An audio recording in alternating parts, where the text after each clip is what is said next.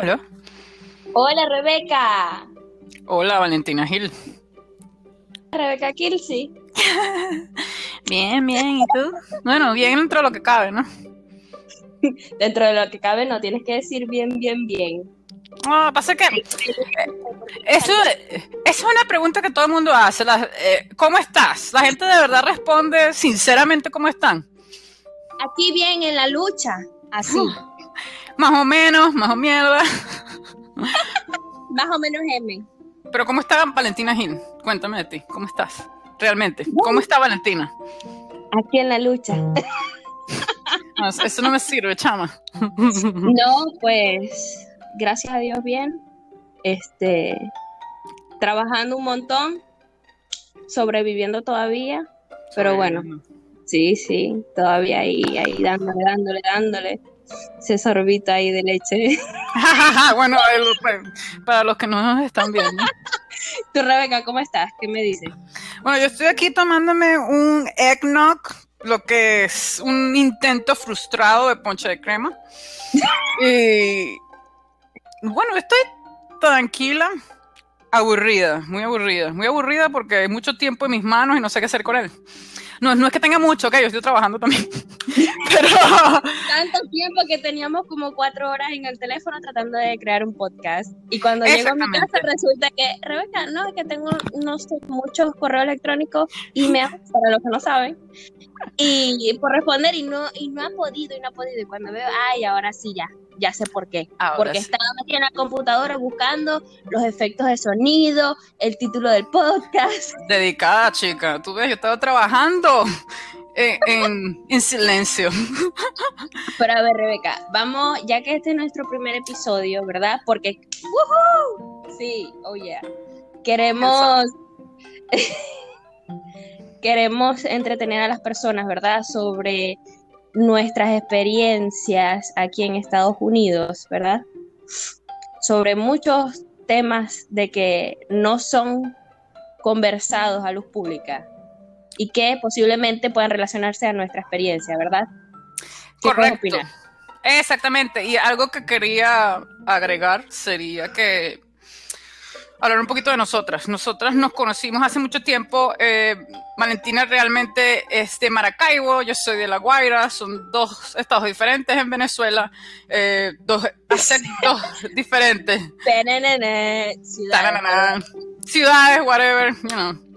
Y, y nosotros nos conectamos porque yo me mudé, ella es muy amiga de mis primas y nos conectamos porque no me acuerdo ni cómo, pero nos conocíamos hace mucho tiempo. El caso es que nos hicimos amiguitas más porque yo me mudé para Maracaibo. Y bueno, el, peo con Chávez, la locura, Maduro, bla, bla, bla. Todo el mundo sabe eso, no lo tenemos que explicar. Nos fuimos para la verga, como dirían en Maracaibo. Ya va, pero antes que, antes que sigas, entonces, ¿cómo le vamos a decir para que entren en, en, en, en sintonía con nosotros los que están escuchándonos? ¿Cómo le vamos a llamar a este podcast? Conversaciones sin filtro. Ok, conversaciones sin filtro. Entonces, entra. Exactamente, y por eso es, importante como que decir cuál es nuestra historia, porque es como que nos estamos reconectando otra vez para decirnos y contarnos a las dos con esta nueva perspectiva, perspectiva de vida que tenemos de que nos mudamos a otro país, las dos estamos casadas, Valentina tiene una hija, eh, tenemos diferentes amistades, diferentes culturas, diferentes relaciones interpersonales que ah, personalmente ha sido un poco desafiante. Sí, Sí, desafiante para entender a las demás personas, entender otras culturas y otras maneras de pensar y también ser aceptado tal como tú eres. Yo creo que eso ha sido... El, Exactamente. Es, de, es decir, que, que este podcast lo vamos a hablar sobre las relaciones interpersonales, bien sea con las amistades, la familia, de los colegas de trabajo, las propias experiencias personales. Es decir, que esto va a estar al punto brollito.com, ¿cierto? Para todos aquellos, todos aquellos que están interesados en los brollos.com. Las opiniones que tienen Rebeca y Valentina, ¿no? Exactamente, y esto es todo subjetivo, no se lo tomen personal y si se lo toman quizás estás aludido. Eh, pero no, o sea, realmente es importante la conexión, cómo conectamos con las personas, cómo nos comunicamos. Y eso es donde queremos llevar, llegar hoy. Creo que Valentín y yo empezamos a hablar un poquito antes de cómo, ¿sabes? Con qué queremos hablar y tal. Y entonces dijimos, no, ¿sabes lo que más me ha, yo personalmente, más me ha afectado este año, quizás mudarme a Estados Unidos, ha sido las amistades, cómo me llevo con las personas con las que comparto día a día y cómo ha sido todo ese proceso de adaptación que X, la gente llega, llegó al país, adaptó y ya, pues, pero es un proceso difícil. Es un proceso, yo le llamo el proceso del inmigrante, porque así le llamo yo, en serio, porque imagínate, tú puedes tener tres años aquí, y lo digo por experiencia de cercanos, o sea, de familiares cercanos y de amistades cercanas, de que pueden tener tres, cuatro años, yo tengo aquí más de seis años, pero este, de que todavía tienen ese padecimiento, ese sufrimiento, de que Venezuela, lógicamente, este, porque venimos de ese país, pero donde quiera de otras personas también este, que pasen por las mismas situaciones, se pueden a lo mejor relacionar, de que extrañan a su país, que quieren enviar todo lo que puedan para allá, pero se olvidan de uno, se olvidan de que uno también este, necesita estabilizarse para poder seguir adelante y es muy difícil, muy difícil a la hora de tener que relacionarse con las personas porque este, básicamente estás sobreviviendo en el mar. O sea, no tienes, no, no, no cuentas con nadie en un principio. Ya cuando comienzas a contar, posiblemente esas personas te hieran o no te hieran porque este te tocó o no la lotería con esas personas. Uno nunca sabe. Claro, y más que todo porque son personas que conoces nuevas que no tienen ningún tipo de background o como se diría una historia contigo para saber cómo eres, qué te gusta, qué no te gusta. Y yo creo que una de las cosas, bueno, que me pasó a mí, yo corté el, cordón umbilical, como se diga eso, yo lo corté porque yo sabía que no podía estar con esa ese deseo y añoranza de Venezuela y como que intenté por todos los medios, sabes, como que adaptarme donde esté, pero como dices tú exactamente, uno porque esté aquí, creo que hay una falsa percepción de que todo está bien, de que uno lo está pasando re lindo y no hay, uno no tiene sus propios sufrimientos, struggles, o sea, como que uno tiene sus propios peos. Yo sé que Venezuela está mal, pero ya va, uno, uno está pasando por un, un despecho, un despecho de dejar algo que no querías, uno. Y segundo, adaptarse a otro lugar y tratar de crear conexiones, amistades que te llenen o que sean parecidas o un poquito cerca de lo que era lo que era en Venezuela. Y eso creo que es lo que algo que yo nunca he podido sustituir. Yo no he podido sustituir esas relaciones que yo tenía en Venezuela a algo que tengo aquí. Totalmente de acuerdo. Exactamente. Y es eso, como tú dijiste, exactamente, como que... Mm, eh, y yo creo que todos hemos sufrido, porque hemos sido tantos los que nos hemos ido y que eso es un tema repetitivo, pero es, es el entendimiento del, del proceso y que cada quien tiene un proceso diferente. Hay personas que todavía, como tú dijiste, están sufriendo porque no pueden ir a Venezuela, porque la yaca, porque no escuché un aguinaldo. No sé, no fui a esa, esa, relación más que interpersonal es eh, intrapersonal con uno mismo, porque uno tiene que hacer, uno tiene que pasar por el proceso de aceptación para decir, ok, yo sé que yo estoy en un sitio mejor, tengo personas no mejores, pero sí que me van a beneficiar en el futuro, estoy con X familia, sí me falta esta, pero yo necesito seguir adelante por mí, por los demás. O sea, ¿hasta qué punto uno tiene que aceptarse y encontrarse para decir, estoy feliz, estoy satisfecha, como para... ¿Sí me entiende? Nunca van a estar Y la felicidad es subjetiva también, porque felicidad es un estado emocional y nosotros decidimos si somos felices. El problema es que siempre estamos deseando tener algo más y creemos que la felicidad se basa. Sí, la que, que, yo cuando tenga el iPhone 50 es que yo voy a estar feliz. ese es mi motivo de felicidad. Y yo creo que eso es algo muy cultural en Venezuela, de que lo material es asociado con felicidad o, o la apariencia de algo que realmente no tiene profundidad. Total, eso es básicamente como para llenar un vacío semántico, un vacío, dicen por ahí unos familiares, eso es como que, ok, de momento, este, tú sabes, hay un dicho que hay, eh, un dicho no, o profesionales que dicen que no puedes reemplazar, este, básicamente los artículos para, para llenar ese vacío, o sea, lo puedes comprar en un momento, pero inmediatamente que ya lo tienes, es como que, ok, ¿qué, sigues, ¿qué es lo siguiente? Eso yo creo que tiene alguna psicología este, implicada allí, porque básicamente lo material reemplaza el vacío del momentáneo que tienes este, allí, pero mm, si no has aceptado todos esos procesos, en este caso como inmigrante, en las relaciones que llevas eh, día a día, básicamente estás diciendo dejar de ser feliz o dejar de motivarte tú mismo. Exactamente, Valentina, muy sabia. ¿eh? Eh. Y, una de las cosas, no dime, dime.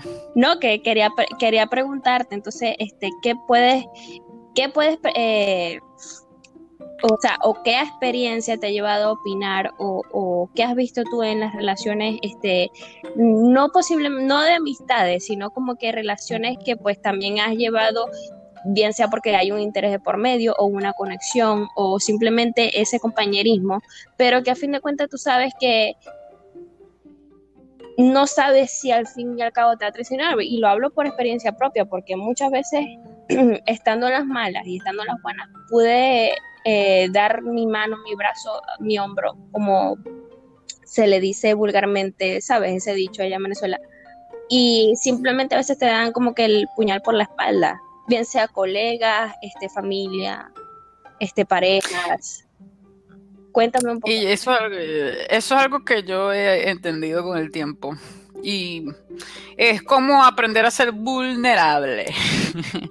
¿Por qué? Porque eh, siento que uno todo el tiempo está tratando de encajar, uno está tratando de, de llegar a un sitio con las relaciones que uno tiene, una persona nueva, como que cómo hago para que podamos congeniar, o sea, que tenemos en común para crear una relación, para crear un, um, un un, espacio, un espacio o sea, combinado. De confianza. exacto, donde tú, tú puedes decir, oye, mira, que tenemos esto en común, de que, de que vamos a, tenemos las mismas metas, inclusive que tengas diferentes metas, porque cada persona es diferente, pero que tú sabes que tú puedes, que mutuamente pueden contar con, uno y con el otro. Exactamente, y yo creo que eh, eso es algo que no he podido encontrar realmente, o sea, eh, yo lo llevaré con mi esposo, yo estoy casada y tal, y ha sido difícil porque hace poco estaba leyendo un artículo de las amistades y cómo uno llega en realmente las relaciones personales, porque cada persona es una persona en diferentes circunstancias. Si tú estás en la casa con tu papá y tu mamá, tú eres una persona, eh, quizás eres tú siempre, pero tú vas a mostrar una faceta de ti, quizás más confianza, más tú, más natural. Con tus amigos puedes hacer lo mismo, pero quizás no, puedes, no vas a revelar todo lo que tú le dirías a tu papá, a tu hermana o quizás a tu mejor amiga. Y lo mismo con tus compañeros de trabajo. Tú quizás quieres tratar de tener una conexión, conexión con ellos y, y, pero también a la misma vez no revelar tanto de ti porque es una relación laboral. Entonces es difícil manejar ese equilibrio de una cosa en la otra y no saber si tú puedes realmente confiar en las personas. Y es donde llego, donde llego es cuando tenemos que ser vulnerables, pero decidir con quién. Porque las personas siempre nos muestran un poquito de lo que son, pero nosotros nos tapamos los ojos. Si tú ves algo que te dice red flag, red flag, mamita. No. Ya. O sea, o sea eh. te meter. Ahí, Bueno, te, Exacto. Cuento, te cuento esta confesión. Me ha pasado tantas veces intentar, eh, intentar en, en, en, el área de laboral, en, en los círculos de amistades, este, pues eh, congeniar con esas personas o la mitad de esas personas y realmente me he dado cuenta que intentaba llenar, era, primero en ese círculo de amistades anteriormente era como que llenar un vacío y últimamente uno como que se encuentra más sola porque uno se va estabilizando más y este no porque querer alejar a ciertas personas, pues obviamente a las que no te suman, chao pescado, pero a las que te suman y que de verdad este, tú has tenido conexión y humildad y todo lo demás este, que tú quieras agregar en una amistad, pues no es alejarse, sino que, eh, eh, por ejemplo, en este país no, no, no, acostumbra, no se acostumbra como los otros países de nosotros. Eh, de mantener ese, esa unión, este, ese contacto, porque aquí cada uno va haciendo su vida. Entonces, claro, en el área laboral tú ves, o sea, en los trabajos que tú intentas hacer eso, pero es que lo que pasa es que aquí intenta pisotearte. Y no sé si es por tema de cultura, que no lo creo, porque aquí Aquí ¿Cómo, en, Venezuela no nos enseñaron a hacer, en Venezuela no nos enseñaron a hacer ni racista, ni discriminatorio, ni nada, porque aquí el que es blanco también es, negro, es morado, es azul, o sea, aquí nos enseñaron a ser todos iguales. Entonces para mí es difícil a veces chocar y ver ese tipo de diferencia entre, la, entre las personas. O que tú intentas hacer una amistad con tus este, colegas o, o, jefes y demostrar sobre todo lealtad, que eso es o sea, para mucho, para pocos es, es valioso, realmente, porque o sea, del 100%, el 80%, el 80% este, lo valoran. Entonces, ese punto de la lealtad, hasta uno se pregunta, uno se empieza a cuestionar, y yo no sé si tú has llegado a ese punto ahí de que, coño, hasta, hasta dónde tengo que llegar para, o sea, para que, para que me valoren, porque, o sea, yo soy tremenda persona, tremenda empleada, tremenda amiga, o sea, sí, no somos perfectos, pero ¿hasta qué punto has tenido que llegar tú para ver eso? Es una muy buena pregunta, como diría un jefe mío. Es una muy buena pregunta porque es algo que, he vivido personalmente. ¿Y eh, cómo pude salir de eso? Eh, te voy a decir sinceramente, no puedes cambiar cómo las personas piensan, no podemos cambiar cómo las otras personas perciben lo que decimos. Y eso es algo que es de ellos. O sea, lo que los, los demás piensen de mí es su problema porque es su manera de pensar sobre la situación. Y eso no quiere decir realmente algo sobre mi personalidad o algo sobre mí. Y tuve, estuve en una situación en la que yo no me sentía apreciada y no sentía que el trabajo que yo hacía estaba siendo valorado. Y traté de como que de irme de la compañía y eso, es un trabajo que yo tuve hace tiempo. Y eh, no sé, siento que eh, traté de romper, pero me di cuenta que romper en ese momento no era la solución, porque después de mi siguiente trabajo yo podía ver el mismo problema, no me valoraban, igual iba a ser una mujer latina con un acento y simplemente eh, sentía que había una cierta desventaja en cómo yo eh, podría surgir, cómo yo creaba los vínculos en el trabajo y esa confianza de, que crean en ti. O sea, básicamente, básicamente era como que a lo mejor tú misma por eh, ciertas cualificaciones que estabas sintiendo que no tenías, te estabas encerrando en una burbuja. No, pero también... No realmente. pero también, también, o sea, las demás personas han juzgado sin ver, porque te, te, comento, o sea, aportando lo que tú dices, este, me ha tocado en donde muchísimas personas te han jugado y ni siquiera te conocen, te han juzgado y ni siquiera te conocen y solamente te han dicho hola y han visto tu buen trabajo y aún así te discriminan. O, perdón, no discriminan, corrijo. Te, este, ¿cómo es esta palabra? O sea, te, como que te... No te toman en cuenta. No, no te toman en cuenta, no, sino como que te juzgan. ¿Sí me explico? Yo, yo, yo entiendo. Y, yo creo que eh, otra vez eso, lo que los demás piensen de ti es problema de ellos. El problema es que nos afecta, sí nos afecta, porque eso te desanima. ¿Y qué hice yo en esa circunstancia? Yo, las, demás pensaban que yo no era suficiente. Yo tenía baja autoestima yo no pensaba que era suficiente. Escuché a los demás que yo no era suficiente. Hasta que un momento dije, ya va, ¿qué tal y si yo empiezo a creer que soy suficiente? Los demás no van a poder decir nada. Entonces yo llegué un momento como que me arroé de valor y dije, voy a hacer lo que sé que soy. Sin importar, o sea, como que cuando yo tomando las decisiones de lo que yo quería y por qué estaba haciendo las cosas y cómo percibía feedbacks, comentarios de los demás, dije, esto lo voy a internalizar y ver qué, puedo hacer lo mejor de, eso. Y, yo me puse a leer muchas cosas de, de self-help, de como que motivación y ayuda personal. Imagínate, imagínate la, o sea, la maldad de las personas, hasta qué punto pueden llegar a ser que uno lo somete en esta situación, o sea, de uno mismo. ¿Cómo que lo? O sea, de, que uno mismo se pone en esta situación de como que autoanalizarse qué es lo que está bien y qué está mal, porque si no soy suficiente. Overthinking. Exacto. Y eh, eso es lo que es algo, yo creo que eso es una característica del ser humano muy común, porque uno empieza a overthink cuando empieza a escuchar comentarios de los demás. Pero una de las cosas que aprendí y que funciona es que eh, yo no sé si tuviste Game of Thrones, pero uno de ellos dice que a king cannot call himself a king, ¿no? Un rey no se puede llamar a sí mismo un rey. O sea, al rey lo llaman.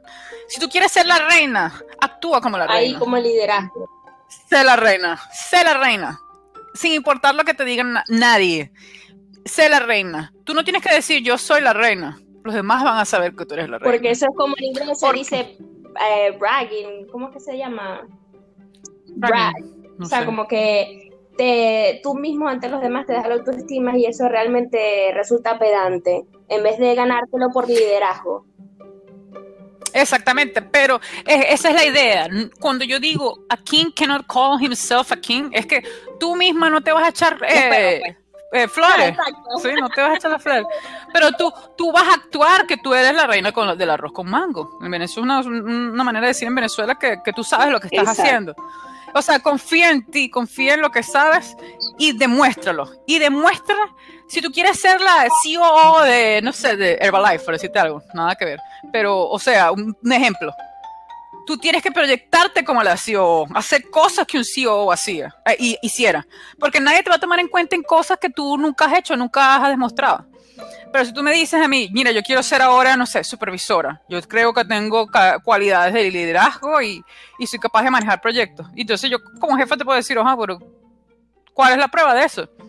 Y no es que tienes que tener una cosa tangible, pero tienes que tener un auto en tu mano que diga, o sea, en, el pasado dos meses yo estuve colaborando con esta persona y esta persona, hice esto. Cosas, hechos que te respalden en tus cosas, porque como dije, un, un, rey no se llama a sí mismo rey porque lo llaman los demás. O sea, tu trabajo no lo, no lo, no lo puedes promover tú misma.